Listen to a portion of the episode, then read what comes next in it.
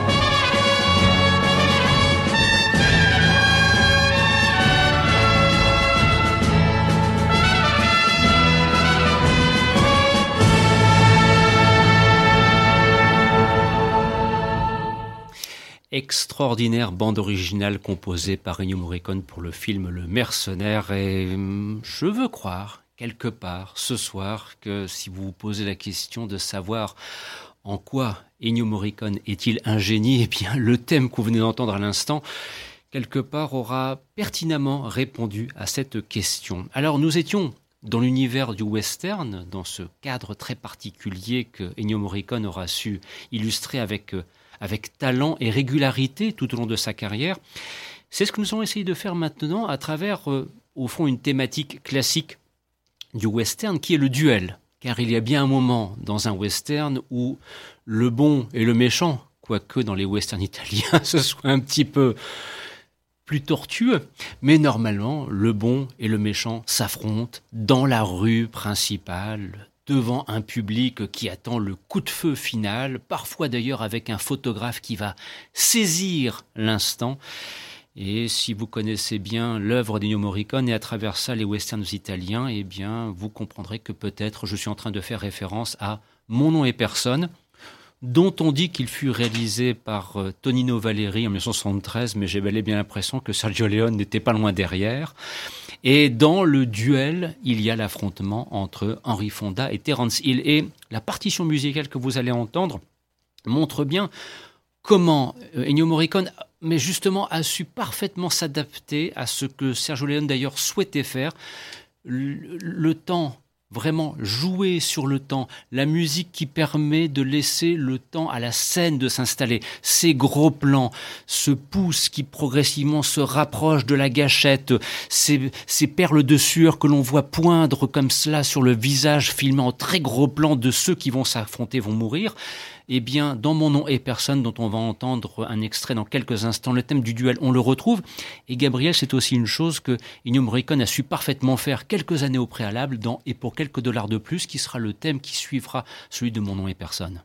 Ah, il, y a, il, y a, ce talent d'Ennio Morricone à dilater le temps à faire naître l'attention simplement d'une espèce d'atemporalité. Et je crois que ça, ça lui vient euh, de son expérience de jazzman et de son, son groupe des années 60, Nueve euh, Consonanza, euh, qui, qui était un groupe expérimental. Et je crois qu'il a appris un petit peu ça. C'est quelque chose que de nombreux jazzmen doivent connaître, notamment Chet Baker en parlait. Tu peux jouer un morceau de trois minutes, entrer dans une transe, et pour toi, il s'est passé soit une seconde, soit l'éternité. Les autres t'ont juste écouté pendant trois minutes. Et je crois qu'Ennio Morricone euh, sait euh, suspendre cet instant, ce moment où euh, ceux qui vont mourir nous saluent, euh, et le faire et le faire durer comme ça pour faire naître pour faire naître l'attention.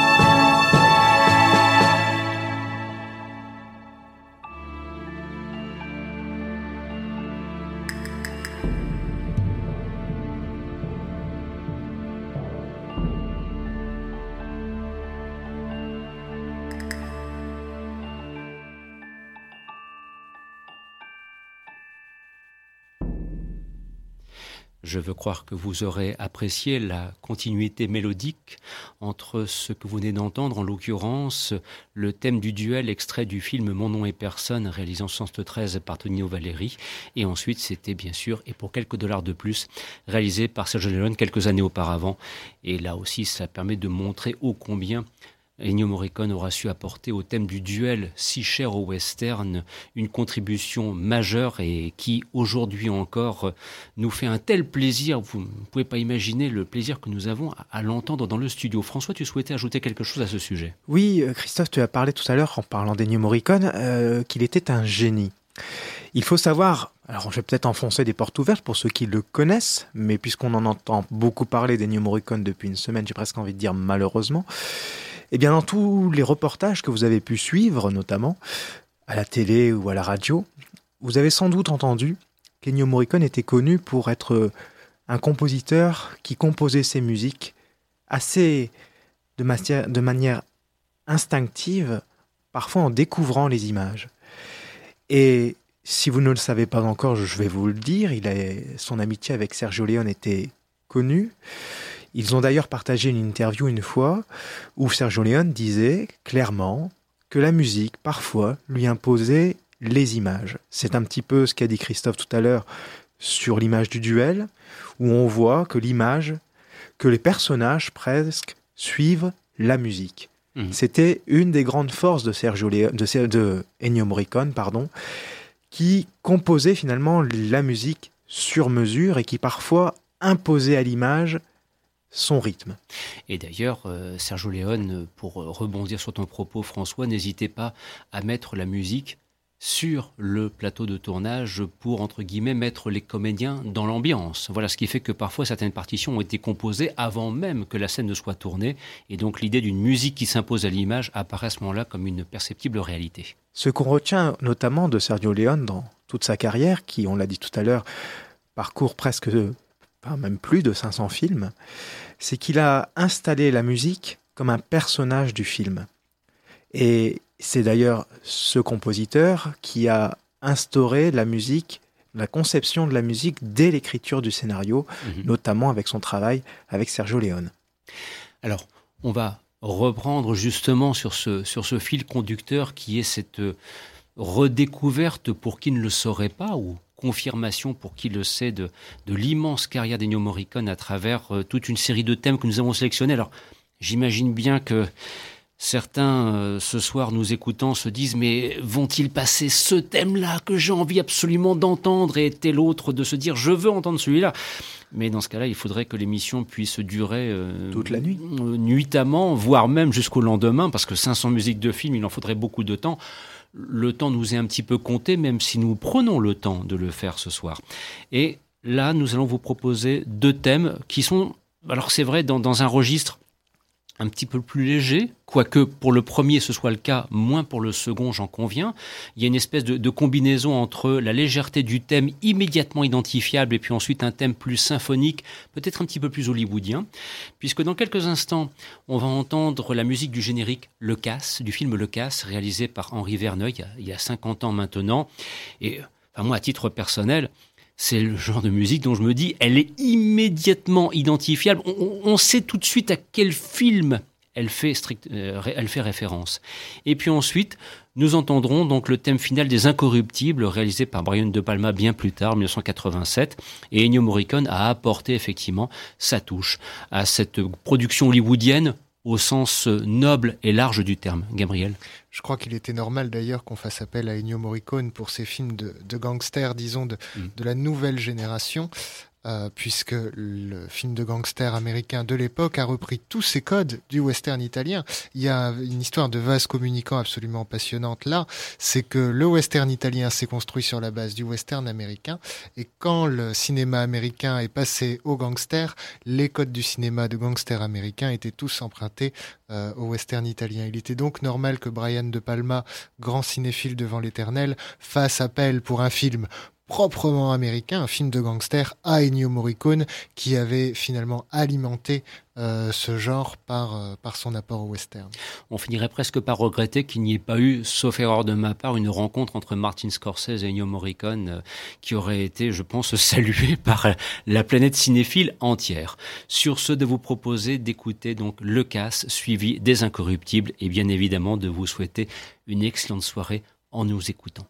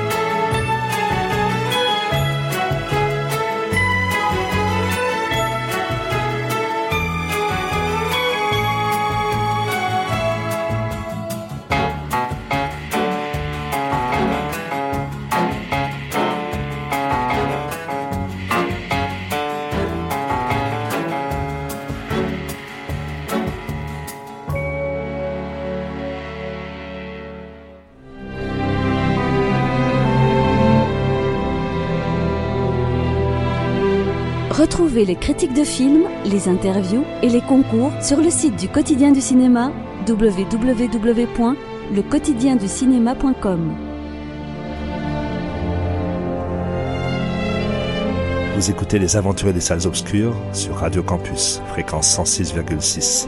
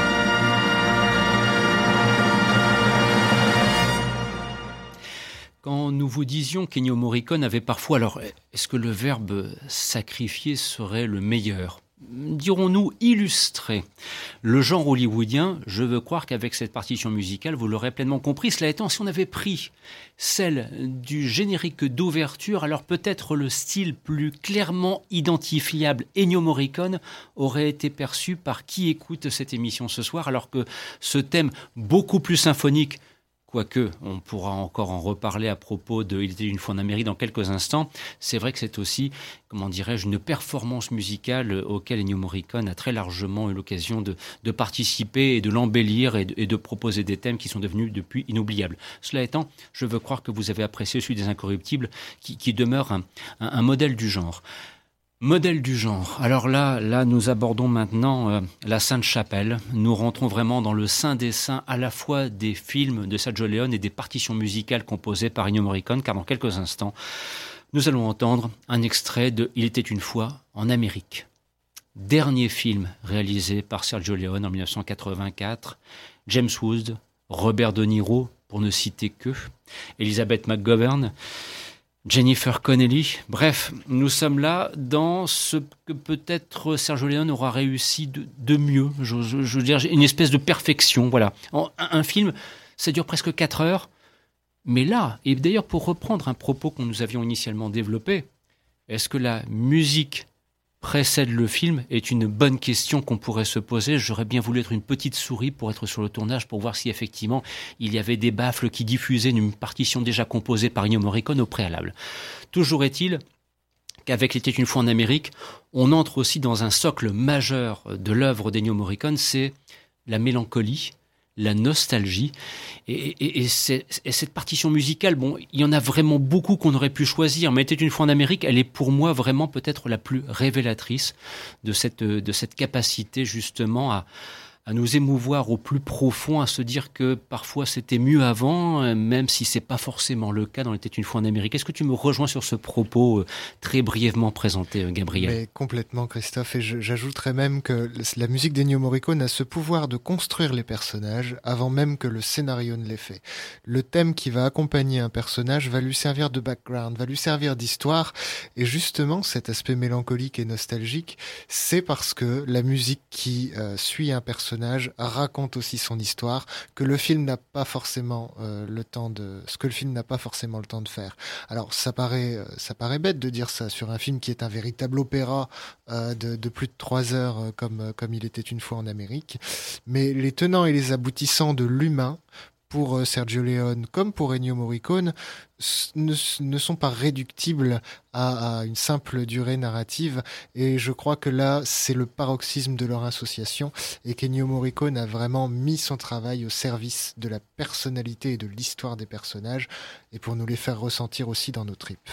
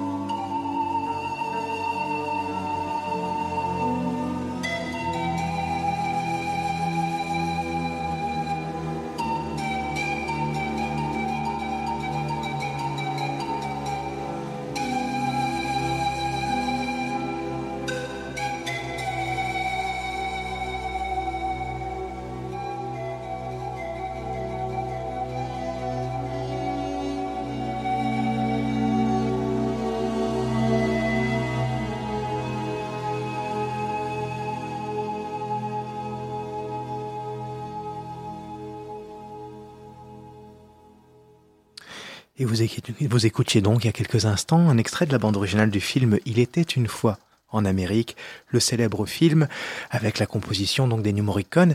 J'espère que comme nous, en écoutant cette musique, vous avez pu vous revoir le film, quelques images tout au moins, car finalement c'est ça le but de la musique des Morricone quelque part, c'est que quand on l'écoute, on a, on revoit le film, on revoit une partie du film, ou peut-être avez-vous envie de découvrir le film si vous ne l'avez pas vu. Alors, puisqu'il s'agit d'évoquer la filmographie, la, filmographie, oui, je dis bien de Ennio Morricone et des différents films qu'il a parcourus tout au long de sa carrière, on va évoquer un, tout autre registre maintenant, Christophe, avec l'aide de Gabriel. Il s'agit du Giallo. Alors là, c'est vrai que, que, nous quittons maintenant euh, les, grands espaces américains. Nous, nous, nous, nous allons délaisser, comment dirais-je, les grandes épopées. Laissons de côté Il était une fois et glissons dans un univers bien plus terrible où le meurtre peut se produire à n'importe lequel des moments. Ce sera forcément un meurtre extrêmement sanguinolent. Il est question du giallo qui est un genre cinématographique à part entière. Alors, Gabriel, question toute simple pour qu'il nous écoute ce soir. Qu'est-ce que le giallo? C'est un genre extrêmement populaire qui a fleuri en Italie à l'orée des années 70 et qui, euh, étonnamment, n'a pas, en tant que tel, n'a pas duré longtemps. Aujourd'hui, il est il y a énormément d'hommages au, Giallo, il est énormément référencé, mais en réalité, c'est euh, presque un ersatz du crimi allemand qui était en vogue dans les années 60, adaptation souvent de romans d'Edgar Wallace, à base de C'est qui qui a fait le coup euh, avec des titres euh, souvent animaliers, certains même parfois grotesques, comme La grenouille contre Scotland Yard. Et donc l'Italie s'est emparée de ça à la toute fin des années 60. Mario Bava avait déjà posé quelques jalons esthétiques avec euh, La fille qui en savait trop ou Six femmes pour l'assassin. Mais je crois que le Giallo a véritablement acquis euh, sa réputation avec Dario Argento et une certaine trilogie animalière, L'oiseau au plumage de cristal, Le chat à neuf queues et Quatre mouches de velours gris, qui ont imposé en quelque sorte la présence d'un animal dans euh, les titres de nombreux autres giallo. On va parler de Tarentule au ventre noir, de Lézard dans la peau d'une femme, pour le, ce qui a été titré en français Le venin de la peur, d'une journée noire pour un bélier, de ne pas torturer un caneton pour la longue nuit de l'exorcisme de Lucio Fulci, etc., etc. L'animal n'est pas forcément menaçant, mais il est euh, important. Et donc Ennio Morricone forcément a pris part à cette, à cette mouvance en composant pour un tout jeune Dario Argento sur son premier film la bande originale de L'oiseau au plumage de cristal. Ce sera le premier, le premier des deux morceaux où on a l'impression d'entendre le son rendu par ces plumes de cristal. C'est une grue dans le film. On imagine un pan peut-être dont les, les, les plumes se frôlant euh, produirait ce, son un petit peu expérimental. Et Ennio Morricone ne s'est pas laissé aller euh, aux, euh, comment dire, aux dissonances et aux, assonances percutantes de ses contemporains américains. Certes, il s'agissait de films d'horreur, il n'en a pas pour autant délaissé son goût pour une certaine mélancolie, justement. Et le giallo, c'est en quelque sorte l'illustration du meurtre en douceur la beauté faite mort. Et c'est ce qu'on entendra avec euh, le chat à neuf queues, qui est un blues. La mort siffle un blues, euh, disait Jeff, Jess Franco. Eh bien, parfaite illustration.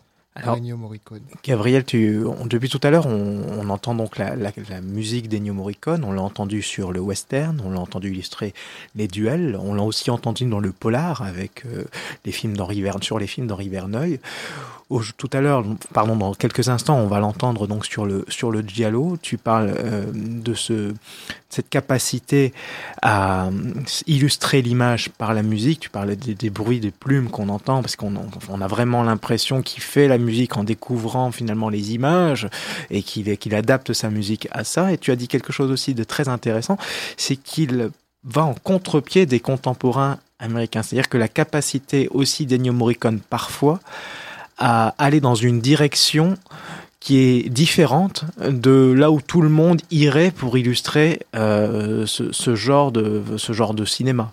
Je pense que là, sur le Giallo, ça s'illustre, euh, c'est un des exemples de cette capacité qu'a eu Ennio Morricone à prendre le contre-pied, finalement, de, de, de, la tendance musicale du moment sur, le, sur un genre cinématographique. et il en a défini l'identité musicale, puisque tous ceux qui l'ont suivi, ou qui ont été ses contemporains, que ce soit Bruno Nicolai, évidemment, plus moriconien que Morricone parfois, que ce soit Stelvio, Cipriani, que ce soit Risortolani, que ce soit... Je pourrais en citer euh, des dizaines comme ça, qui ont tous finalement adopté cette approche qui avait quelque chose euh, de presque euh, érotisant de presque, il y avait cette douceur, cette sensualité, et en même temps ce memento mori toujours en arrière-fond, euh, qui rend vraiment cette musique ensorcelante.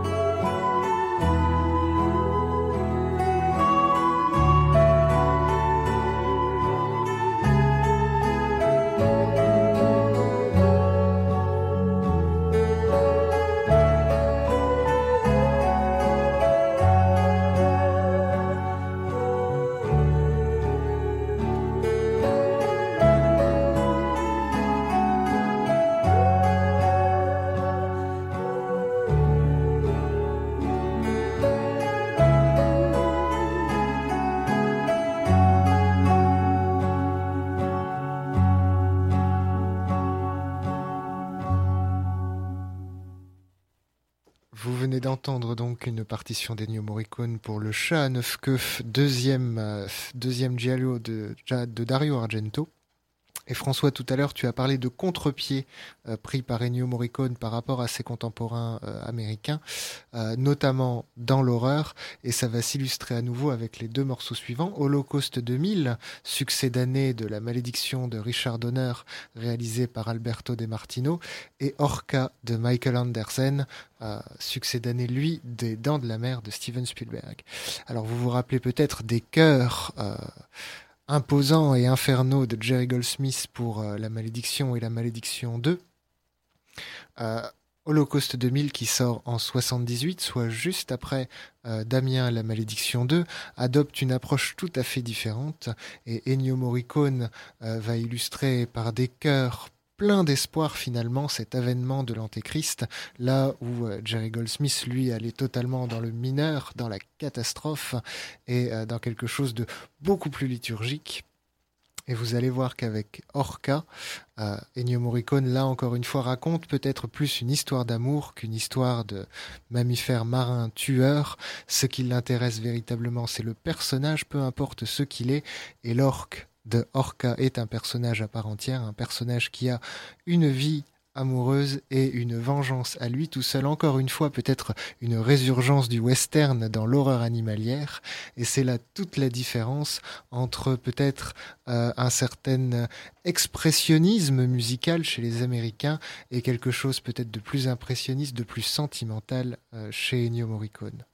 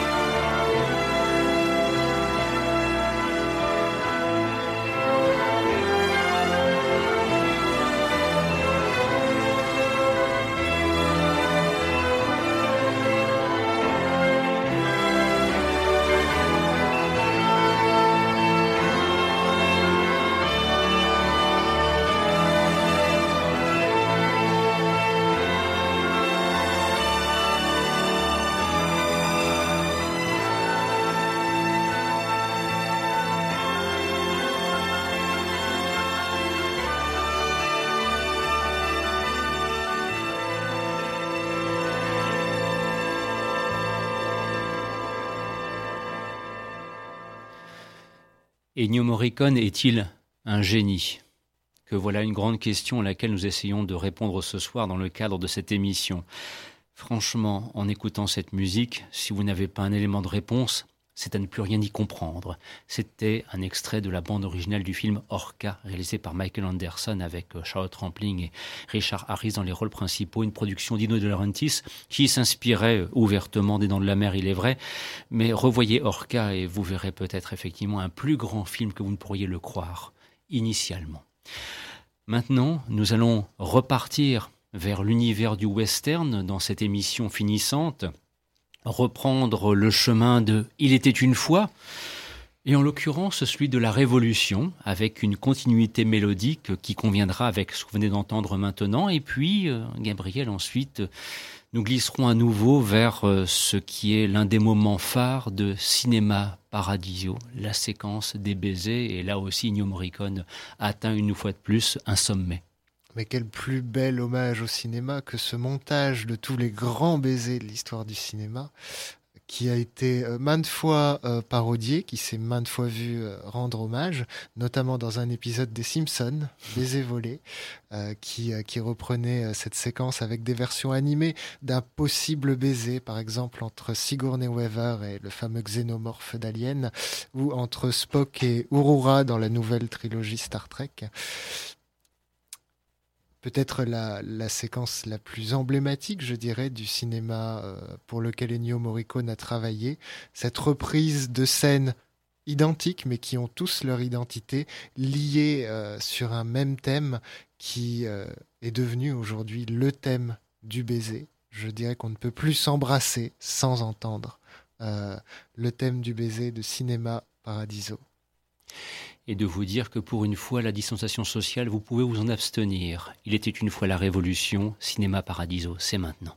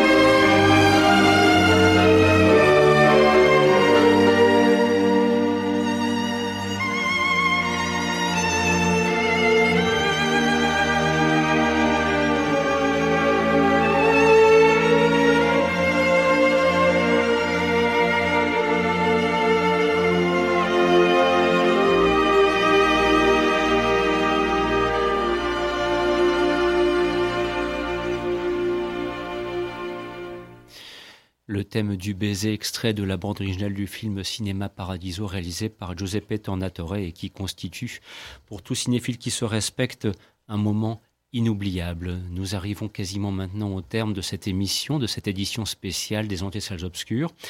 J'espère en tout cas que les thèmes que nous aurons choisis, les musiques que nous aurons sélectionnées euh, auront permis de rendre euh, l'hommage qu'il convenait de rendre à Ennio Morricone. C'est notre modeste hommage et on souhaiterait terminer par un thème bien particulier, Gabriel, que tu tenais absolument à, à présenter, qui va conclure ce programme. Adieu colonel, peut-être par sentimentalisme, hein, l'un des thèmes finaux de pour quelques dollars de plus, simplement parce que Adieu colonel, mais ce soir Adieu maestro. Et donc cette reprise, euh, on va rembobiner un petit peu, repartir vers le western, reprise euh, funèbre de la Reza del Conti, euh, magnifique réinterprétation, pour dire tout simplement au revoir au grand compositeur qu'était Ennio Morricone. Vous écoutiez Les Endieux Salles Obscures, une émission produite par le Quotidien du Cinéma, mise en onde par François Bourg avec la participation de Gabriel Carton et de Christophe Dordain, et de vous souhaiter de passer de bons moments à l'écoute de nos programmes. Bonsoir.